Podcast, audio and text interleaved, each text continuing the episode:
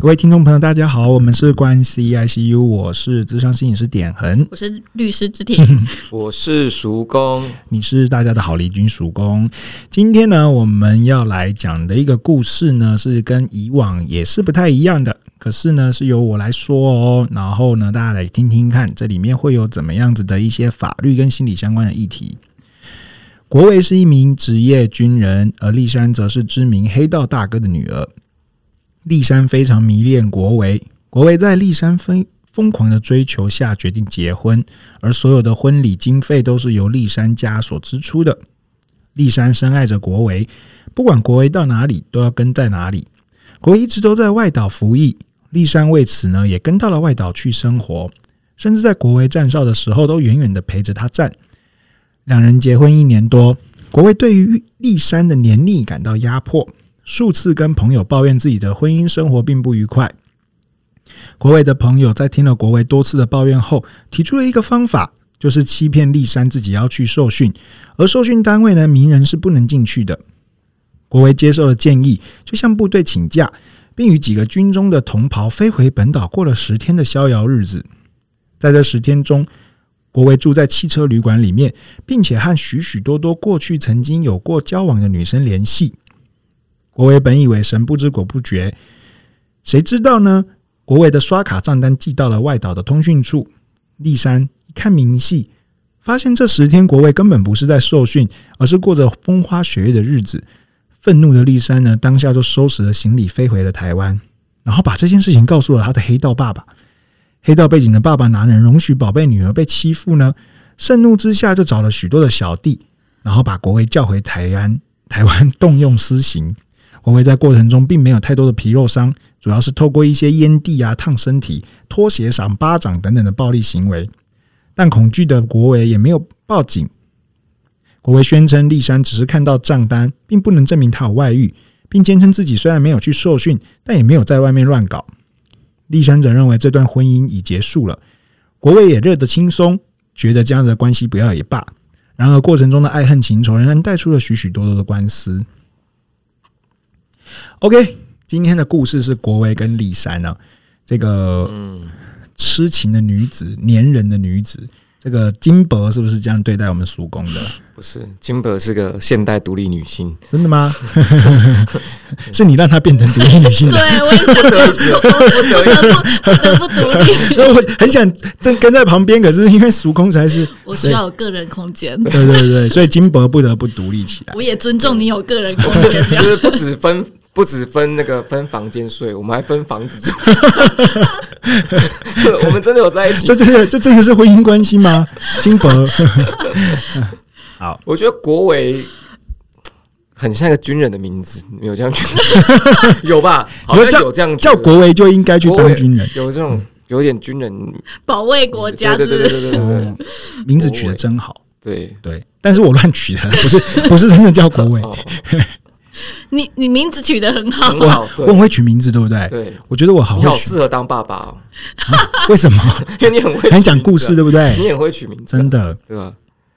所以，叔公，你觉得这个这个故事这样听下来，你有没有什么先好第一个好奇的东西是什么？第二好奇会是会从那个呃，立山疯狂追求国伟，嗯，到底有多疯狂？对对对，哎、你们这个故事里面就已经蛮厉害的嘛。我第我听到丽珊在跟我讲这个故事的时候，我其实是蛮惊讶的、因为她说她在她在站哨的时候，她是会跟着他站的，然后站到可以这样吗？我我也不知道，我听的时候我也觉得蛮困惑的，因为在军在营区当里然面不，行啊，肯定是不行的啊、 那他怎么诉说这个故事的啊、是不是外岛比较不一样？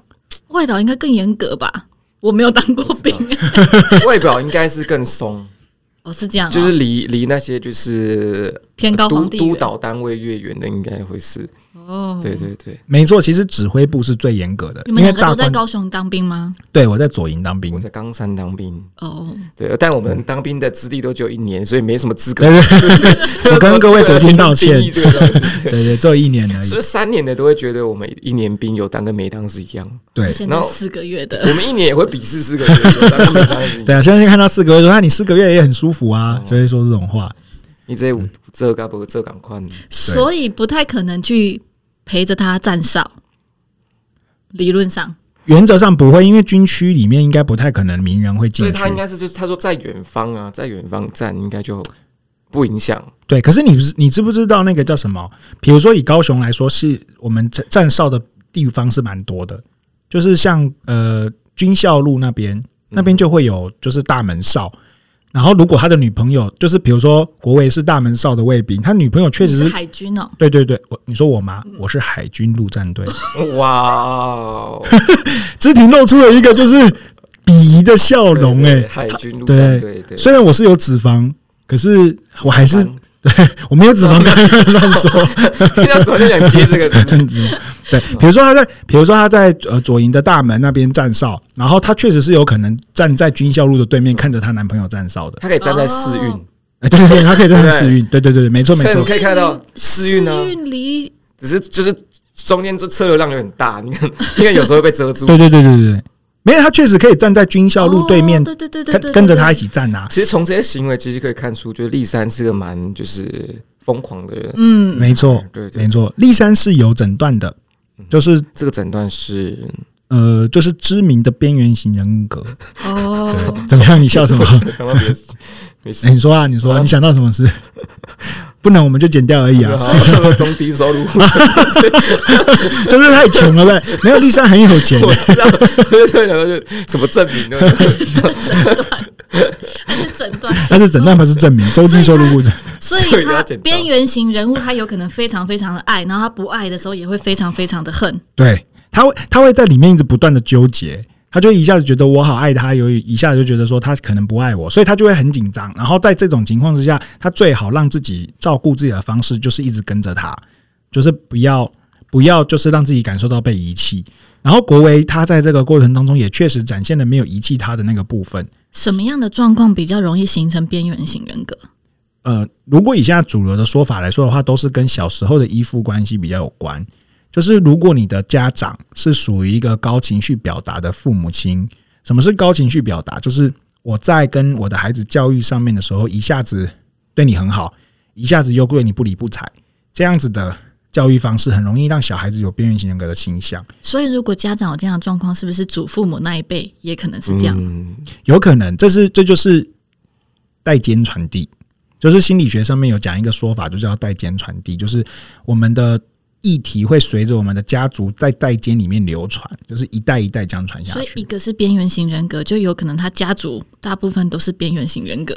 嗯、不太能这么说，因为就感觉两个边缘型人格可以，夫妇得对正，对， 对他很会形成一个美丽的家庭，就温暖的家庭。边缘型人格很常找另外一个边缘型人格在一起，确实是这样子，就是他们会觉得就互是相吸引。对互相吸引，那这样所以办一个相亲，就是边缘型人格相 亲， 你要先拿出证明，对对确对定你有这个人对啊，要有格。对啊，对啊，这样，而且你还有证明，对不对？你这里不可能来乱冒充的，对对对对，对啊没呃，这里面两个部分，第一个部分是边缘鼓励 吗？不是第一个部分是， 其实边缘型人格是受情绪折磨非常困扰的一个族群，对，然后他们他们很辛苦，因为他们其实不愿意这样，可是他们会大量的被情绪困住，那跟躁郁症、忧郁症是一样的吗？呃，不一样，边缘型人格它是人格疾患。他被下的是人格疾患的诊断，可是忧郁症跟躁郁症它是属于情感疾患，就是它是两个不同的，就是框，就是领，就是两个不同的诊断群。哦对，人格疾患是属于人格疾患，那它在早期的 DSM 里面的分类里面，它是自己独立出来成另外一轴的。人格疾患是独立于另外一轴，它跟那个脑就是智智能不足会放在就是同一个向度里所面。以他比较偏天生这样吗？呃，比较不是，它比较呃，如果用专业术术术语来说的话，它比较是呃 psychosis，就它比较属说于人话，嗯，没错，对，就是精神疾患那种，它比较是属于就是呃是呃神经传导物质啊不，sorry，就是情绪情感疾患，就是躁郁症、忧郁症，它比较是神经传导物质的影响，嗯就它的神经传导物质使它使它会有就是忧郁跟躁郁的情况，嗯，就是那个也有可能是器质性的伤害。可是如果是人格疾患或智能不足的话，它就是一种就是被被认定为比较是不可逆的，它就会一直这样下去了。哦，对对对，那这样他要怎么办呢？它就会需呃。如果以心理智商来说的话，我们就会说，我们的最终目标是他要了解自己有这个状况，然后跟这个状况和平共处。然后所以，他是没有办法根治的，呃，对，时好时坏。有一点有一点点难，它比较困困难。然后，如果以法规来说的话，智商心理师也不能宣称我可以治疗人格疾患，对人格疾患比较没办法去做一个所谓的治疗的动作。还有什么是比较常听到人格疾患？如果你来这样说来说的话，我们这个黑道嗯如果你要说像 我，就是叔公吗？ 对，叔公有一点点就是就是 很没有开玩笑。呃，比较常见的疾患还有另外一个叫做反社会型人格疾患，哦，它可能就跟我们这个呃国呃立山的爸爸就会比较像，因为黑道多半很有可能都会有反社会性人格的东西。嗯对那反社会性人格疾患在哦、所有的人格疾患的诊断都会是在成人之后，他才会被下人格疾患的诊断。所以成人之前，我们不会对小孩说你这个是人格疾所患谓。的成人是二十岁嘛？十八岁，就是嗯始，所以他的所有的诊断校标里面的第一句就是始于成人早期之前，所以他绝对不会是他十八岁过后才变这样，他一定会去追溯他这个哼，所以人心理人格的。成人也是以生理年龄来判断。嗯，可能可以这么说，哦但他就一个 range 嘛，十八二十岁他就会认定为是嗯哼，长大了，可是是反大人。反社会倾向，好像大家多多少少都会有一嗯些。，没错，这就是我刚刚有说的没有提到的另外一个，就是我刚刚不是有两个嘛，一个是其实边缘型人格是很受苦的，然后第二个东西就是现在主流的说法都是用光谱式的方式去形容一个人格疾患，或者是说精神疾患，现在比较主流的说法都是用光谱系统去看，比如说我们的。我们的每个人多多少少都会有一点点在感情上面处于在爱你、想你、恨你的这样子的一个情感经营方式里面，嗯，对，就是我们本来就会这样子，可是严重性的程度而已哦，所以其实我可能也有轻微的边缘 型人格，倾向。嗯对有可所能以不一定是轻微。哎 对对对，所以我们现在都会说，就是有这样子的倾向，然后只是比较轻微而已。所以现在的诊断越来越难下。如果以现在精神科医师来说的话，越来越、越来越、越来越不会主动的，或者是直接判断，就是你就是这个疾那患。这样的假设，如果像我，就是我如果停红绿灯，我觉得焦躁不安，那这样我是不是有点反社会 倾向？不会，不会，不会。嘿然后停红绿灯，我觉得很很哎这个比较焦躁哦偏，这个比较偏情感疾患里面的焦虑，或者是就是我我有比较多的焦虑，或者是就是那个叫恐慌这一类哦的。为什么你是怕后面的车撞到你？是没不有是？我我是不想等，因为你有可能 我是想要赶快过。你有可能是发神经发展系统有缺而且陷而，且我会就是看到快要红灯，我就会赶快右转。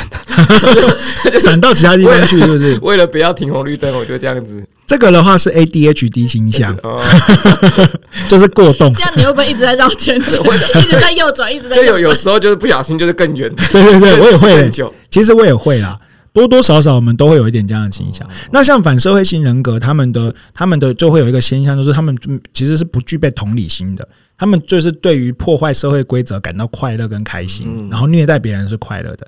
所以在成人早期之前的小朋友还有两种，一个叫做品性疾患。然后还有另外一个是对立反抗性疾患，那这两种疾患都是在小孩子身上比较容易出现的，比如说他会去虐杀小动物，嗯，或者是去肢解小昆虫。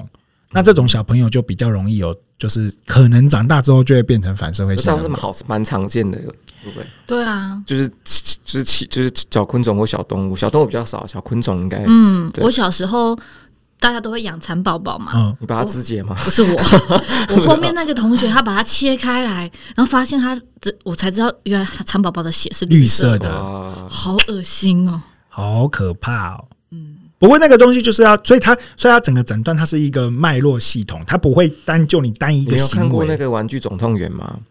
哪一集有？个叫阿薛的，嗯他是不是就是那个反社会反性社人会格，的，对对对，就是查呃，小朋友的话会比较是品性疾患或者是对立反抗性疾哦患。，对，我因为们他还没成年。对我们不会在他没有成年的时候说那是人格疾那患。如果说像就是很早就发现阿薛啊，发现阿薛这个孩子，那嗯要怎么预防？对啊，是你不是们对对怎么啊，矫正？可能就会做那个儿童游戏治疗，比如说我可能会让他去在我的沙盘上面，或者是游戏治疗上面去让他去做一些角色扮演，然后去跟他讨论发生了什么事，为什么你要做这件这事。样是要培养他的同理心吗？对，是要培养同理心，没我 错。好聪明哦！对，因为他就是缺乏，他就是缺乏同理心嘛，所以你所就以要同理心是可以培养的。哦同理心是可以培养的。哇，同理心呃，我们刚刚在开录之前，我们就谈到一个东西叫做镜像神经元，就是每个人身上都有一些镜像神经元，它就是一种神经细胞啦。然后它就是专门在做同理心的反应的，嗯就是我会去人同此心，心同此理，就是我在这个地方。所以比较有同理心的人是他的镜像神经元比较 发达。可以这么说。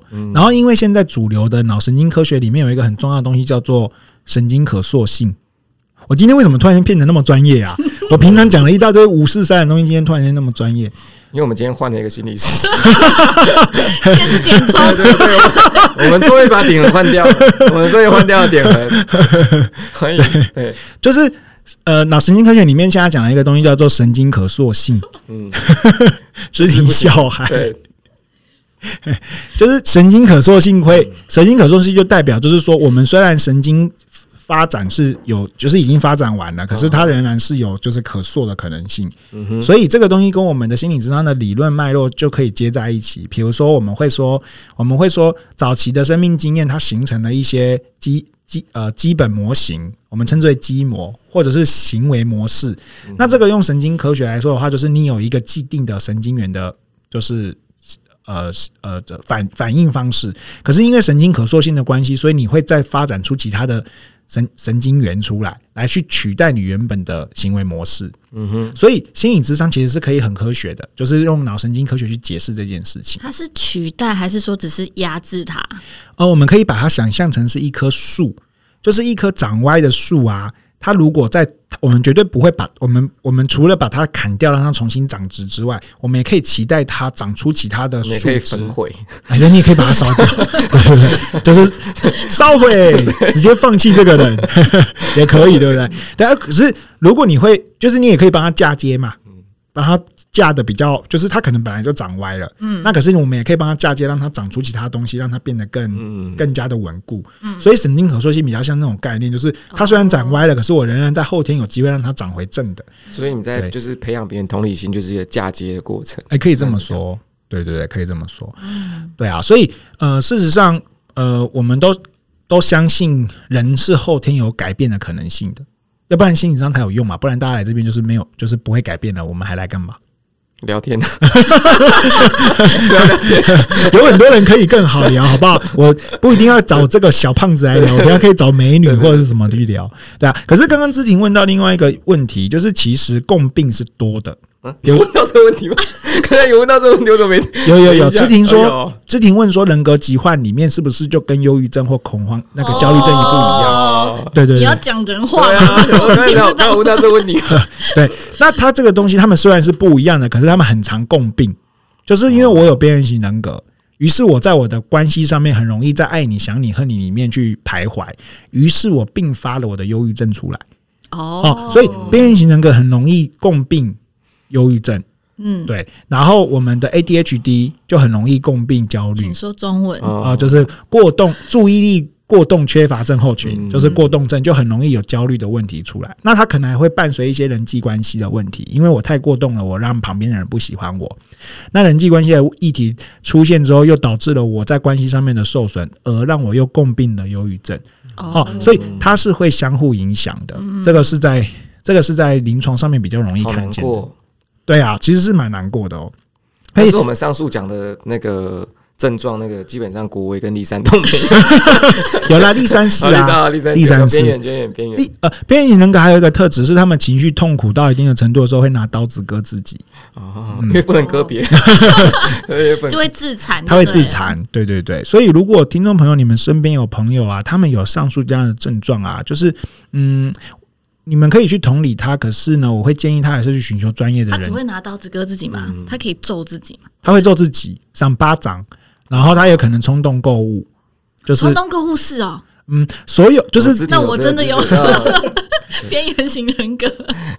怎 么办？不用对号入今天座，就冲动购物了很多东西。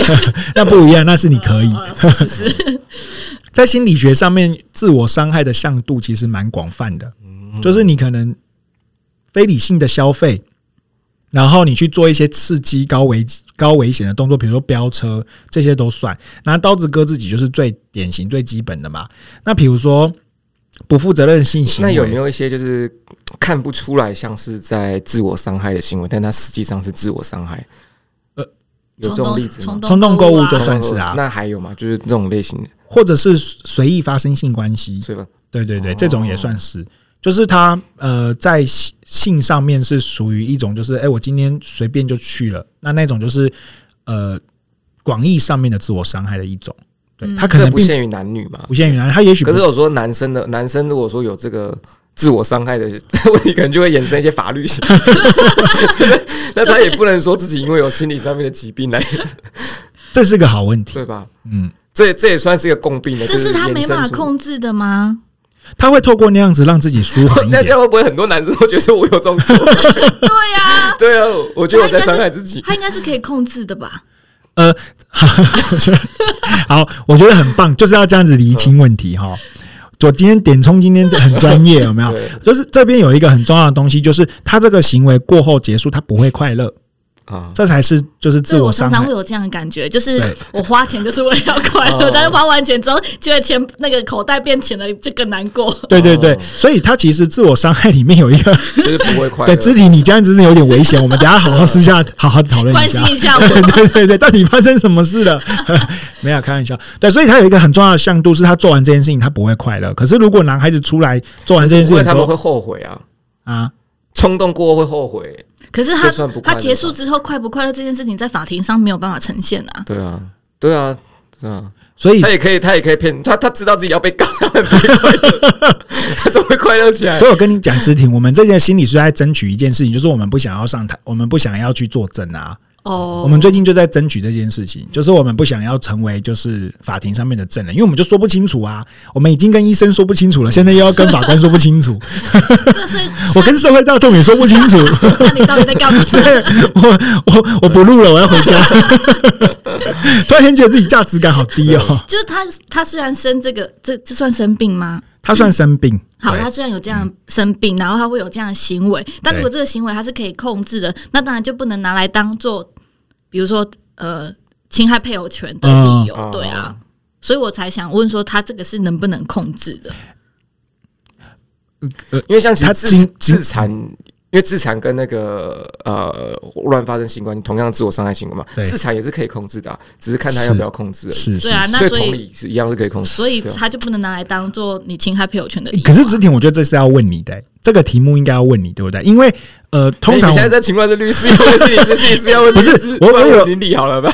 林颖怎么看？对，林颖怎么看？告诉他，告诉他就是对，因为因为照理来说，我们收到的讯息会是法官判定他要接受治疗，因为在我们的观观点就是在他没有接受治疗之前，他不能控制自己是很合理的。我们现在会要求他强制治疗的话，一对来是有毒瘾，哎，再来就是可能是视觉失调，对，然后或者是性侵害的，嗯嗯对嗯，他没有办法控制自己。对对对可是对对，可是他是伤，如果他是就是要伤害自己的那 种，好，所以 你我们不要拦我，我要伤害我自己。我现在是要割自己 我，现在就是，我现在就是要去我上现床在，就是， 不要 拦我。而且就是我刚才讲的那几种，它是属于刑事 判嗯决，但是侵害配偶权它是民事的啊，哦不一样啊。是，是是，嗯，应该这样讲，所有 什么工 作？啊就大家不要同情我，我不要现在要去胡乱发生性关系，你们不用同情我，不要同，我现在已经管不住我的下面了，对，这很容易混淆。我控制不了。我觉得这会就是变成社会动荡、欸。如果大家对啊都这样，对啊，哎、大家会说，哎、这是智商是说的，所以才，所以我才说诊断没有那么好下、啊，就是诊断不，现在的诊断越来越难下了。其实这不只是台湾而已，这是国际上面整个精神医疗的，就是的的，就是学术领域都开始认定这件事情，它没有这么容易被判我们断。常常看到的诊断，它会是写说具病患称怎么样。对对对对对对对，哦我们都会写说他自己说的。对，然后对这时候律师就会说，这是病患自己说，不是医生说的。对对对对对对，医生现在都很，医生跟心理师都一样，就是我觉得我们现在都开始不会去帮你挂这个保证。可是不是代表我们不专业，而是因为这个东西就它就很难很去难一言蔽之。对啊，对啊，就是它的可能性很多啊。对，那诶，刚刚要说什么？ 被主公被主公那个嗯，淫乱的 淫乱的借口打乱了。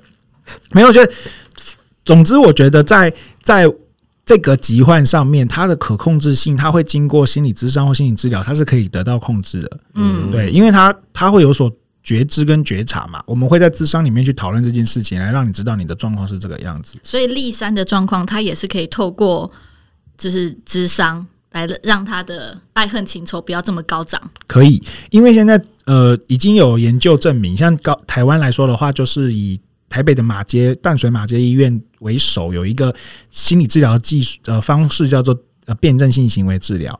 那辩证性行为治疗就是专门在你处那理个断点在哪？辨认性行为还是辨认性性行行为？为，对，辩证性行这为是自我伤害吗？啊 啊，没事，你继续。等一下， 等一下我觉得我们现在很长就是歪掉，然后没办法好好讨论。辩证行为治疗，它没有辩证性哦，嗯它就是辩证行为治疗，然后英文叫做 DBT。对，哦然后因为在其实大部分的人啊，都是在比较矛盾的生活当中活着的。我不晓得大家有没有这种感觉，嗯，就是我们会在理性跟感性之间去做一个就是呃评断，然后去做一个调整，然后做出一个决定。嗯，可是你会看到边缘型人格，他会在这个两个极端的矛盾的地方里面徘徊出不来，所以大部分的人是可以。很顺畅、很流动的去在感性跟理性里面做出一个决定，而不会这么折磨自己。可是边缘型人格他没办法，他会爱你跟恨你会同时存在。那辩辩证性行为治疗，它就是所以爱的反面就是恨，这句话是一个边缘型人格的人说出来的嘛？爱你多深就恨你多对深。啊，是吗？我觉得边缘型人格会说这种话，没错，哦对对。可是其实爱的相反应该是没感觉吧？我不知道，边缘型人格说了算。我不知道，对啊，爱的相反，爱的相反是不爱啊，但对是啊不爱不等于恨。对啊，嗯不爱不等于无感是无感是最恐怖的吧？我对啊，听我起觉来得好悲伤。对啊，我觉得这件事情最伤心，就是如果我还恨你，表示我还把你放在心中，可是我对你已经无感，你怎么对我，我都已经就是没有感觉了，那个就那个就是真正的就是没关系啦，就是你跟他真的没有关系。嗯，没错。哇，怎么这么有智慧？这个可以再另外做一集， 对，所以呃还是可以啦。我觉得如果有这个状况的话，可是反社会性人格就会比较辛苦一点点，因为他很有可能会，应该是说。不管是边缘型人格或反社会性人格，他在精神医疗里面都被归纳在 B 群里面。B 群的人格疾患总共有三群，A、B、C 三群，然后反社跟会维性，生素一样哎，对对对，跟维生素一样， ，A B C 专区，你 A 群然后 B 群，对对对啊，，没错没。错没错，哎、很你棒你们很聪同明样的哎分类方式哎吗在同样的分类方式 不一样，不要误导大家好吗 ？B 群里面它都是偏向戏剧化的，就是它的个性是很戏剧化的。你看反社会性人格跟边缘性人格，在刚刚的描述里面，它都很戏剧化，大感起觉是大落，对的，感觉都是电视情节会出现的。对，那这样好，就是生活热啊热闹有闹。有有乐趣，对啊这样是不是？可是这一类，可是这一类的人，他们有一个特质，很会操弄别人，啊，就是你会、哦你会被玩弄于股掌之间，然后自己不好可怕哦自知可。是国伟感觉没有被操弄，嗯这他国卫一定有被操弄一，定有被操对对弄。对是，吗包括包括他进入到婚姻，包括他做的很多的，所谓的操弄会是情绪勒索吗？可以算是情绪勒索还是成操弄的一环。嗯，没错就，是国维他为了要安抚立立三的情绪，然后就去符做符合对就是立三的要求，这样。对。呃，我我举一个例子，在我的自这己也的嗯是一个很难说清楚的东西。你说操弄吗？对啊，因为就是有些人假设国伟觉得这是爱啊，何以用操弄来哦形容？嗯没错，没错，没哦错，爱没的时错，候就是爱，不爱的时候就是操弄。对，没错，对没，错，没错对。就看另外一方怎么说了。对对对对，所以心理学它走到这一块的时候，它就又跟很多社会科学连接在一起，很麻烦。好，我我我讲一个超弄的经典的例子，我有经一个典例子，应该说我自己遇到的案子，可以这样算，这样就不算经典，因为是我自己遇到的，对不 起。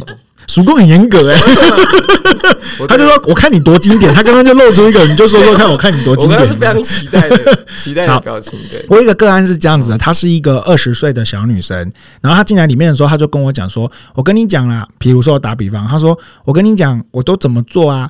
我你如果要继续跟我谈，我是很开心啊啦，可是你对我来说是没什么效果的。然后，可是如果你呃呃，我们不谈下去的话，我就死给你看啊。”哦， 对，，他就弄这种东西来让你选择，然后可能谈一谈，他可能下一步又会说，哦，那呃，我其实啊很信任你哦，很喜欢跟你谈，然后我换了那么多心理师，就是跟你谈是最好最快乐的，然后可是啊，我都跟我妈妈拿五千块，然后智商其实只要一千五，可是我都跟他拿五千块，我跟他讲说这个智商要五千，没有那个没有，这这种五千，对你真的要给我五千这样是不这是五？千啊没有，所以你就会分剩下对啊，我没有那么没有水准，你们不要再把我形容成是一个没有伦理道德的人了。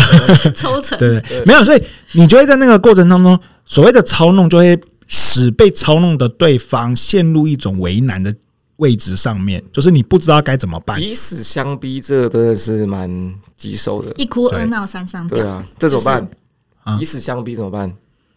以以就是 你你说他如果跟我讲说，我现在就是，我会说我要通报，因为在心理智商里面，保密条约是虽然是天条，可是他到了危及生命或触犯法律的时候，就会有通报的责任。对，所以如果你进来里面，你跟我讲了一个社会刑事案件，或者是说你等一下结束智商之后，你就要去烧炭去死，就要去死，我就会告诉你说，没有，那这件事情就不会留，就不会只会留，就不会只是留在智商室里面。我等一下你一出去，我就会告诉其他人。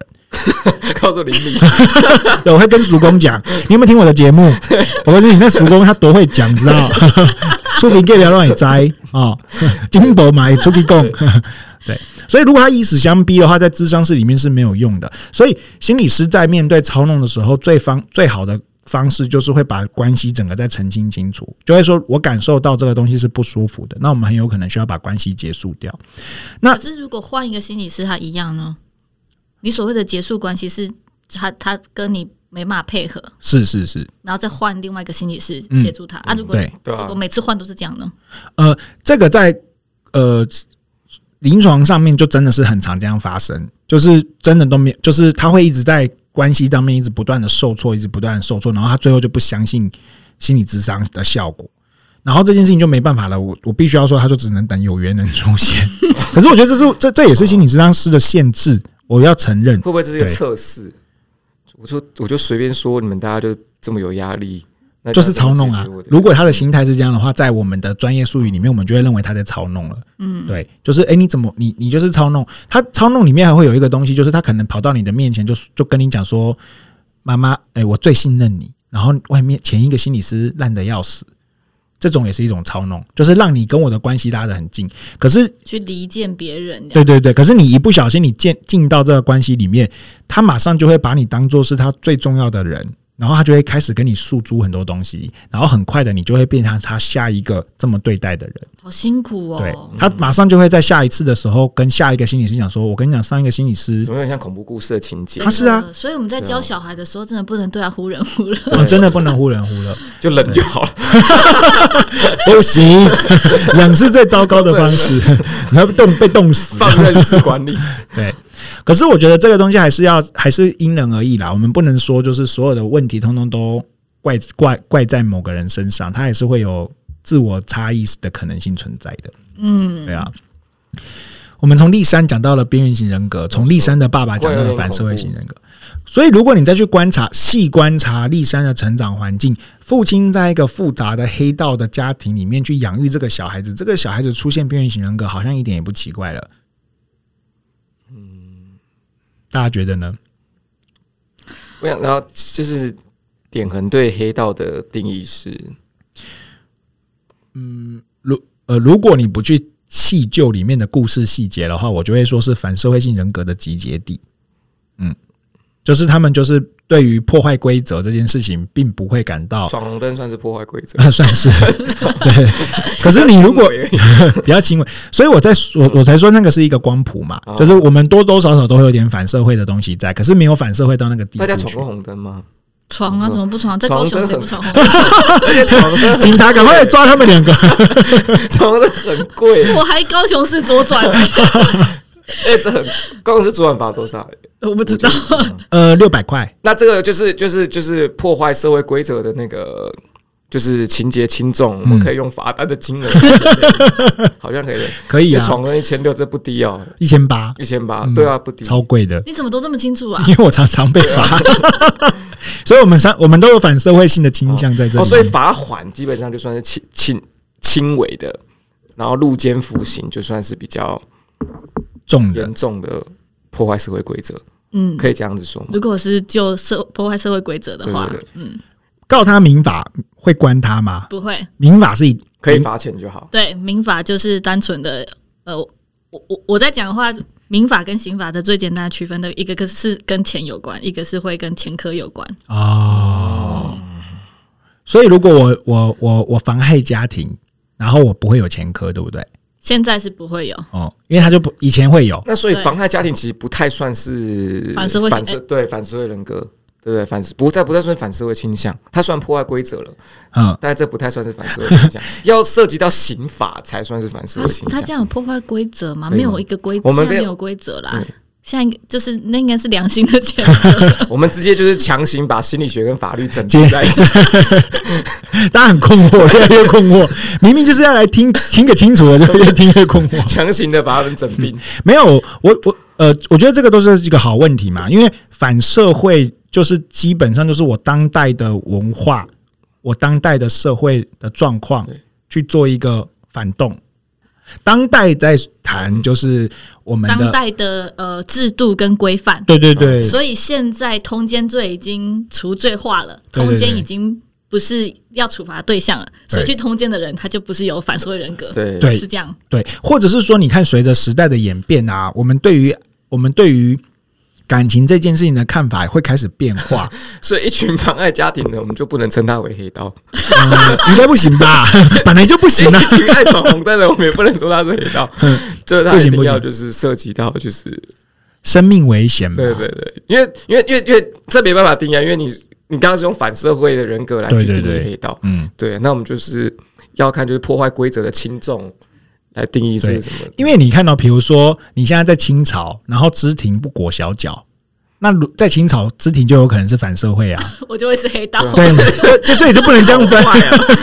你好过分！所以不能这样分，就是对啊不，对对对， 就是清朝不对，然后就是要扎法，就不扎法就你就是反社 会，破坏游戏规则。对对，不是，所以不，所以不能这样分啦、就是对呃，黑道有可能有反社会性人格，嗯，然但后是反社会性人格不一定是黑道，对反正对，可以这么说，，黑道就会就是他们本来就也不不一定啊也不一定，他们本来就不不互不不是不互为等号因果了，嗯，嗯，对对因为对其实很多黑道大哥都是很有礼貌的、是啊，对啊，所以我说在， 所以我说在不听故事情节的情况下，这个问题我会这样子去评断。可是你去细听他的他的故事情节的时候，可能就会有其他的呃，就是判断跟评，就是想法出现。嗯嗯，嗯，怎么样说？那 那知知挺对黑道的理解是怎么样？我对黑道的理解就是拿刀拿枪的一群人，哦，开山刀啊，西瓜刀啊，嗯然后拿就是拿枪的，就是拿西瓜刀， 却却不用于做切西瓜， 就是不好好使或用者是工西具，瓜切完了之后又去砍人， 不好好使用工具。卖西瓜 的卖西瓜的大叔，嗯对或者是拿就是车上常常会有那个铁棍，对铁棍 啊、木木棍之类的，因为我常觉得就这种定义是非常有趣的，你很难去用一个就是呃明确的定义去定义某个事情，像黑道的话，是。对， 可是我自己个人觉得，有一部分的黑道，他偏向于智商不足。这个可能要剪 掉，他出去我可能我可能要对，这我们可能对对对 对，我觉得不用剪，不是因为你知道，报警，警察 先先保护我，是不是？ 不是不是，我跟你讲，各位黑道大哥，如果你们有听的话，我是很尊重你们的。可是我必须要说，你们真的很聪明，因为你们小弟都是笨 蛋，对吧哦？其实小弟很多，在我看来 是小弟小弟就是最麻烦的事情嘛我告诉你，在外面都是小弟，小弟不会听 podcast。我跟你讲，你可以用拖鞋打脸，都是小弟在做。 对，就是对就是，我觉得 头我他们们两俩个笑下翻去之后离他远对一点对。对对对，他们两个现在笑翻了。然后外面就聚集一群人，可是你们没有看过一些，就是就是呃， 大概知道你要说什对么。对对对，但对，这不好说。对他们他们真的不应该聪明，应该说，呃，从统计或是我们看起来比较经验上的累积，比较好像是中辍生哎，对对对，会对去可能参加了庙会。对对对对对，然后进而就接触到了毒品或者是枪炮，是是是然后就一步一步的往黑道那边迈鞭进炮，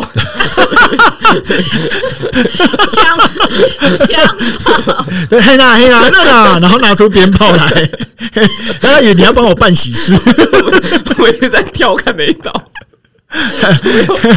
我们 要我跟你讲，试试叔公住在，我现在要告诉大家，叔公住在那个西子湾， 我快笑死了。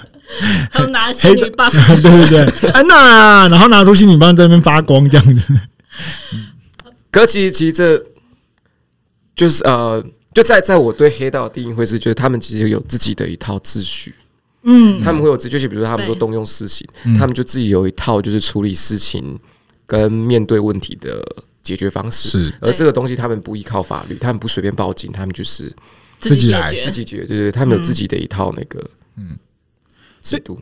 对他们来说，我们也是反社会啊，就是没有回他们，回就是没有用他们的规则在做事情啊。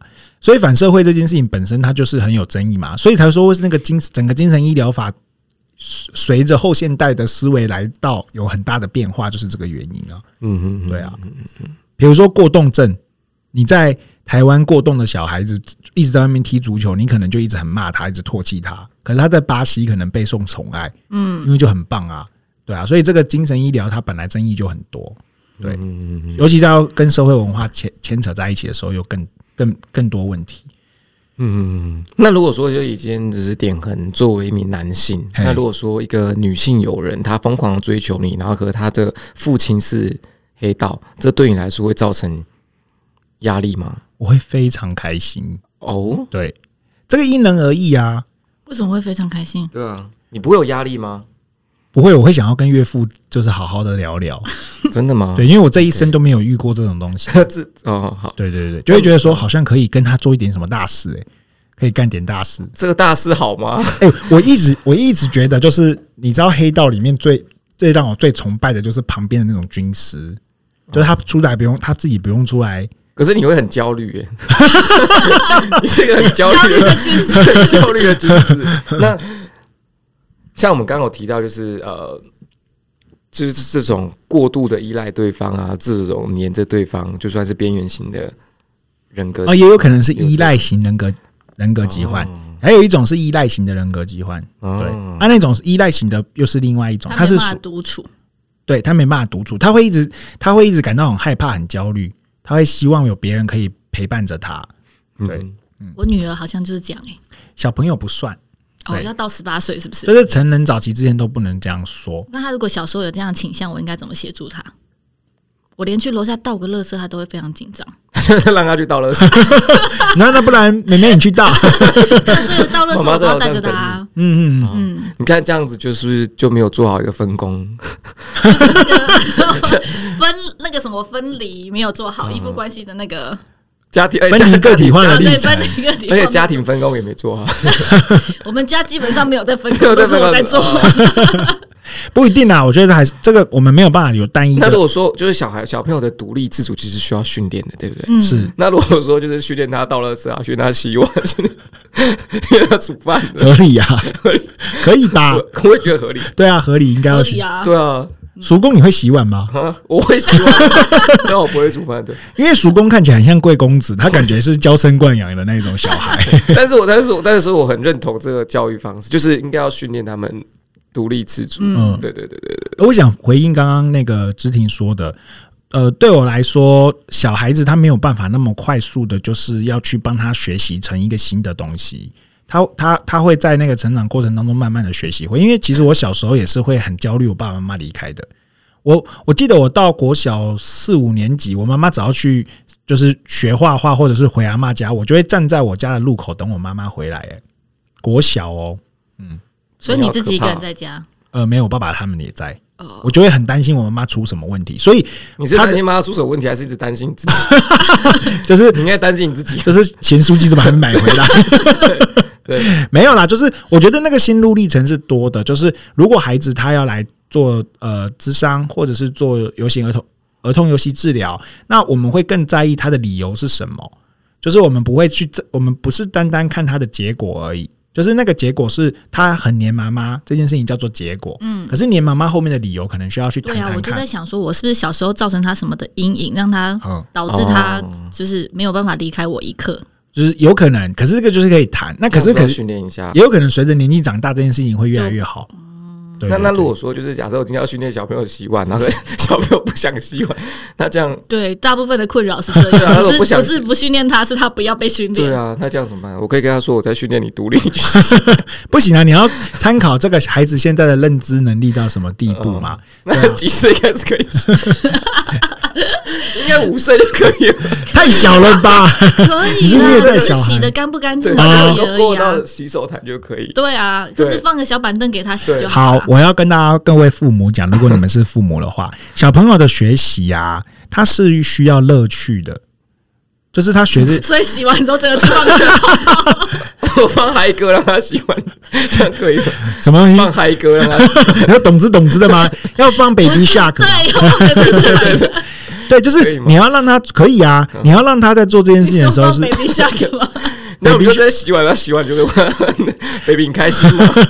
还是不然你就让你就叫他洗澡的时候顺便洗 碗，一边拿碗我都不一洗边啊还洗我碗女儿前两天的时候就哎。我们沐浴乳剩一点点，她就把整个沐浴乳加满水，然后弄了好多泡泡，然后她把它堆成像山一样，然后跟我说：“妈妈，妈妈，你看。” 那我其实很想要发火，好像蜡笔小新会做的 事啊。但我把它忍下来。我哦想，嗯这种状况是不能骂，对不对？嗯，我我们都不鼓就励尤其骂在小尤孩其尤其在小朋友正开心的时候，这对我顶多就是冷处理她。对啊我觉得我可以分享大家这件事情，就是我觉得教育理念是是这样子的，就是所有小朋友做出来的行为都不要用行为去判定对错，都要重新回过头来是他为什么这样做决定，就是他怎么做出这样的决定来的。比如说他为什么要玩这件，他为什么要玩泡泡，来去跟他讨论这件事情。没有啊，就对啊，是这好难回 答。啊，对吧、没有，就是刚刚你怎么了？你你你你你发生了什么事？做这件事 就是我就只是想把罐子里面加 水。啊哦，那这样子的话，那其实这个后来结啊，果我得我准备喝掉， 想要自杀，是不是？妈妈虐待我，他五岁就叫我洗碗，还叫我自己去丢垃圾。我只是想跟他去而已。他在门口的时候叫我自己拿垃圾下去丢，而且还不在旁边看，我要站在阳台上。 忧郁忧郁， 太小的小孩就忧郁。没有、啊，你就那那这个时候他提出了这个理由，那这个时候我才跟他讲为什么你不能因为这个理由做这件事。那如果你今天，比如说他今天的东西是我想要创造一个就是大恐龙在在浴室里面， 对，叔公，请你保有一点童真的心好吗？ 叔公用一种鄙夷的笑容， 我我小朋友跟我说想做大孔那边，我说你再给我说一次，你再给我说一次你要干嘛？更凶是不是？揍爆他，冷冷暴力，就是理由是比较重要的啦。嗯理由比理由比那个结果来的更加重要，所以一定要跟他讨论那个理由是什么。所以妈妈去丢垃圾，你害怕的是什么？你自己没办法在一起的是什嗯么？你自己没办法在楼上的原因是什么？ 叔公怎么了？叔公最近对于我们的节目从头用秀海 海， 然后到了这，然后小朋友他怕自己被丢掉，叔公说了一个这么伤心的东西，还秀海海，这很让人伤心 我 的。想到了小他他小的时候，他会喜欢听垃圾车的音乐，所以垃圾车来的时候，哦我们就会抱他出去，然后说要把它丢掉。哦，会有不会可是因能为是这样？是不能乱跟小孩开玩笑的。对，，不能乱跟小对啊孩。可是不对，不会啊可。幽默感没有从小培养嘛，应该要从小培养幽默感。不行啊，这个还是偏向到，如果以知婷刚刚那样讲的话，他还偏还是偏向到我们自己解释啊，我们自己解释小朋友为什么对怕啊嘛，。自己解释，因就为我连去顶楼晒被子，他也，所以顶楼是又不是倒垃圾，他也不行 啊。就是他可能有些担心吧，比如说，呃，可是小孩子确实会经历过一个时段是很担心妈妈或爸爸消失掉的啊、 那他准备要学晒被子喽，好忙哦。女儿是不是已经十项全能可以嫁了？应该不就是很多能力不能同时训练，就像训练做驾驶不能同时训练幽默， 就是你要一一这一个能力培养好之后，你才可以。没错没错，你不能就我想，我想请就点嗯恒做个量表，就是几岁可以学什么，几岁可以洗碗，几岁可以倒垃圾，几岁可以。有有办法做这种量没表？办法，他根本不想理你。 没办法，没办法，没有没有办法那么自私啊！人类的变化度还是很大的，有的七岁的小孩跟五岁的小孩是差很多啊，有的三岁的小孩发展的可能比五岁的小孩好，有的七岁的小孩可能就是非常有问题也不一定，所以那个那种那种变化度是太大的，嗯，但是国卫跟立山他们是没有小孩，呃但他们没他们还没有小孩没，有小孩的因。为立山非常年轻，他们结婚的时间非常早，就是哦他就是很快速的，就是那个立山就很黏着国维，然后国维就觉得反正我也稳定，然后。我嗯、我就结婚吧，就在一起了。可是一一年就垮掉了。 他所谓的黏腻是，就是无时无刻都要在一起嘛。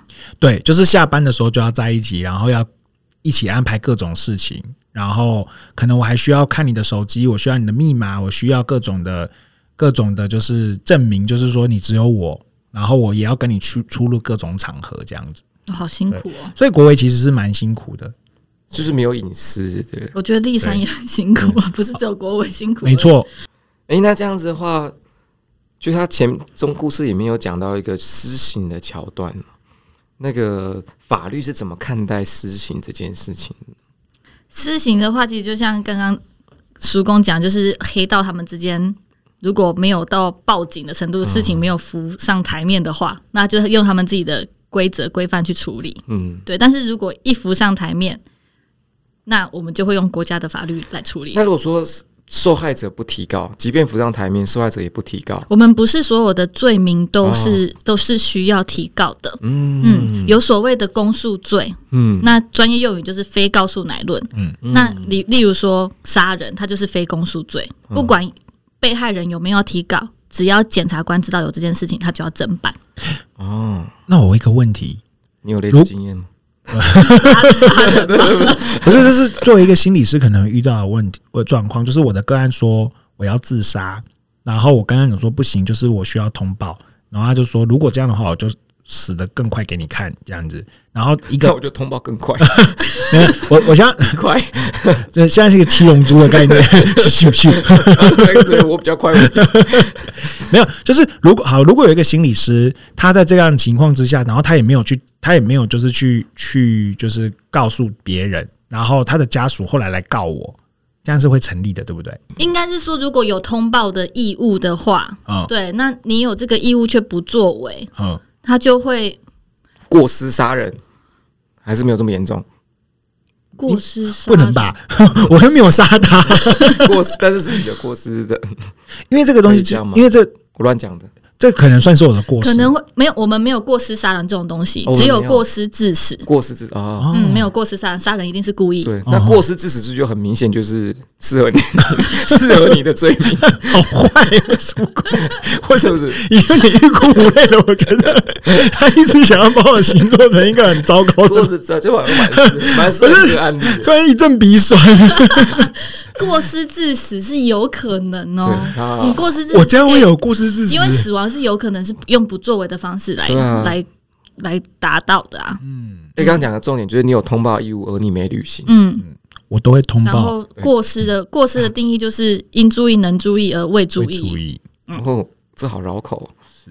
给人再讲一次，应注意而未注意而应未注注意意。能，注意而未注意应注意而能注意 的未好注算意了，应注意且能注意而未注意，哦应注意前能注意且你未嗯啊，算 了啦，总之就是有可能构成啊。 OK 啊，对，真的有可能构成哦，好恐怖哦。随时小都要心通点。报。对对嗯对对对。可是那这样子的话，我算刑事责任还是民事责任？过失致死是刑事的啊、哇哦然后他还可以要民事赔偿。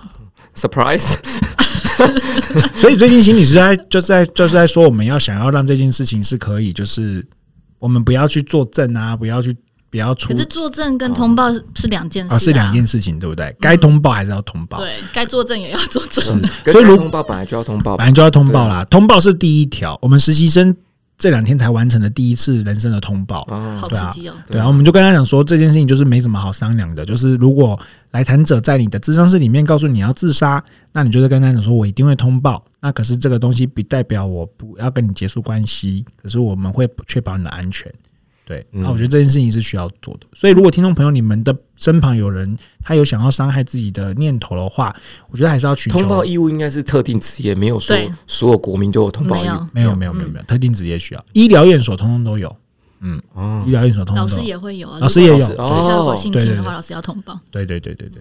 所以以前我在大学里面当心理师，还有出来外面当智商所的心理师的时候，都要通报，都是基本技能。嗯，嗯，男主欺骗女主角出去，然后立三发现信用卡的账单。嗯那如果说这个信用卡账单，这个信用卡是立三的名字，嗯，那这样国伟算是我们又可以把它分成信用卡是正卡还是副卡。 哦对他如果刷的是正卡的话，那有可能会有那个伪造文书嗯，签名的部分。对，那如果是副卡，那那就是国委的卡，那就没有问题。哦，那如果哦，那如果正卡不洗，就是不想让他刷，不想让他刷，那可是他为什去么刷了，不想让他刷？那就不要办他副卡。什么意思？你说正卡不在我身上，然后在他 就身上假设我假设就是立山给国伟办了一个副卡，但是国伟就是不想刷副卡，他硬要刷正卡，啊这样吗？也不是就是副卡刷的用途不是立山想要的，像比如说他拿去外遇啊，或是干嘛那那不没有会办啊，对，没有办法，哦因为你就办副卡给他，他要怎么使用是他他的，哦对，是他的权权。利。嗯，哦，所以大家不要乱办副卡。可是副卡副卡本来就是同意他可以用他的那个资金去让他刷来啊，对啊，这就所以没他有要问刷题在啊哪里是即便他要去是他的找小三都可以，嗯，嗯，嗯，找不只是不是小事小对五啊小都六，可以，随便他。这就是他的东西了。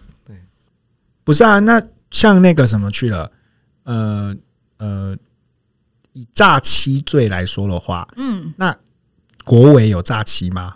有诈欺那个我们所谓的诈欺是施用诈术，嗯就是不管是花言巧语，或是就是讲骗人家。我没有，外遇，这样算诈术吗？我外遇了，但我说我没有外遇，这算诈术吗？它可以广义的称诈术，但是只有诈术不不会构成诈欺。哦因为诈欺罪的成立是要先施用诈术，嗯然后让对方处分了财产，是然后还要有财产上的损害。哦，一定要有财产上的损害。夫妻之间会有诈欺罪吗？会啊，所以国伟有可能有诈欺罪，对不对？如果单就刷信用卡这个没有，没有，他有可能顶多是诈欺的对象会是商家或者是银行，那如果是他跟，因为他不是骗了，他不是骗了丽珊吗？他骗了那是丽那是感情诈欺，哦，所以跟财产无关，是不是？所以如果他这件事情诈诈欺，比如比如说我是，比如说我是丽珊，然后我来委托你，我要我跟你讲说我要告国为诈欺，那这边我会问他，就是你的财产损害是什么？就是他说花我的钱啊，啊，你不是同意让他花的吗？嗯，没这错样，就不算了，是不是？他可是我，我花我花他花我的钱，是因为我我觉得他是我老公，他去做正当的事啊。可是他却去花钱出去找女人啊，所以我要告他诈欺啊，他欺骗我的钱。这个我们刚刚好像有讨论过。然后知挺说你。你既然副卡办了，你居然去找小三、小四、小五都可以，刚刚刚的意思就是这样了，对啊是，不是？没错就。施用诈术，一一来是所以我是飞到了，是不 是？那你就你帮助朋观观众朋友再理清一次，啊你又那我表示我刚刚没有听懂、欸，没你有有可能你刚刚没听，我刚刚有听，但是我确实没听懂。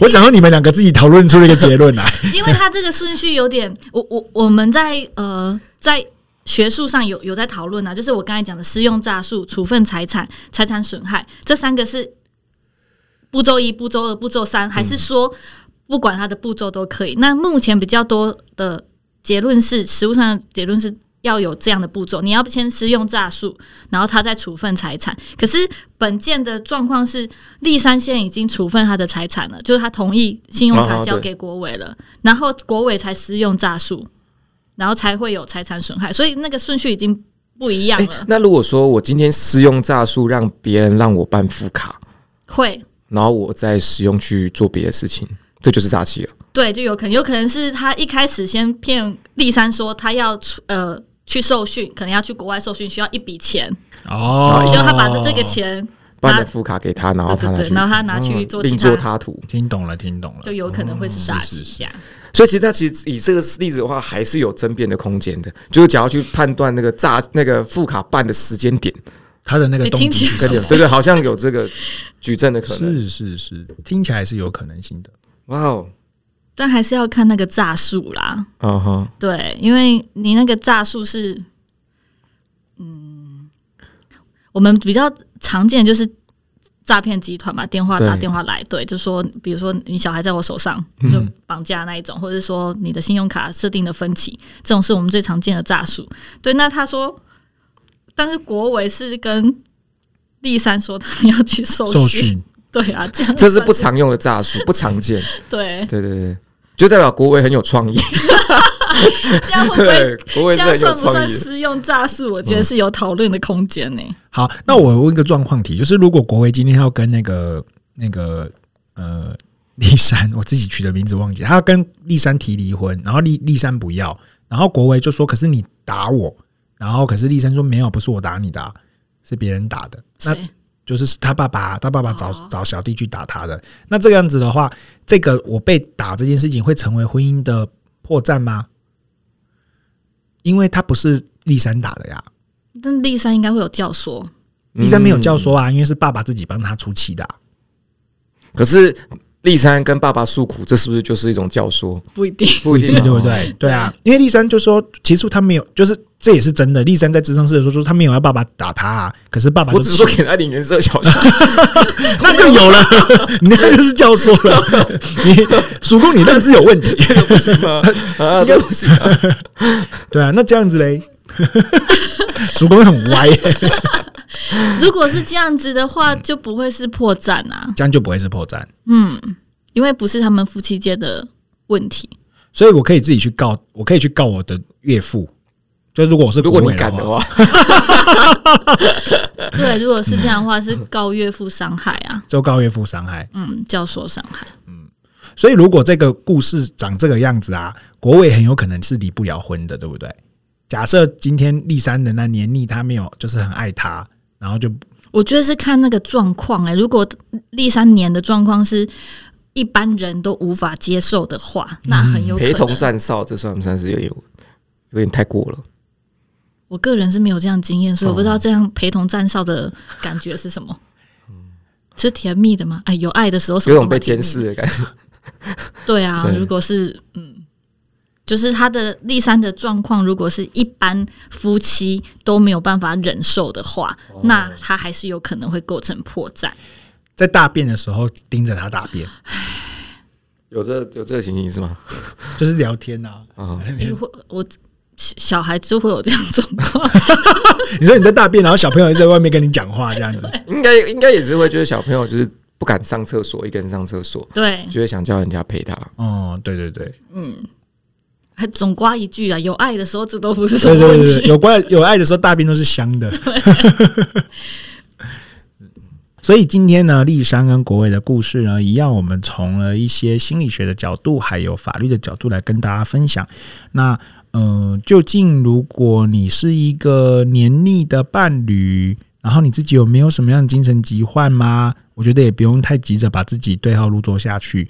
对，然后我觉得关系的经营啊，还是要就是慢慢的耕耘。今天的故事就说到这边，希望大家会喜欢这个故事喽。我们下次见，拜拜。拜拜拜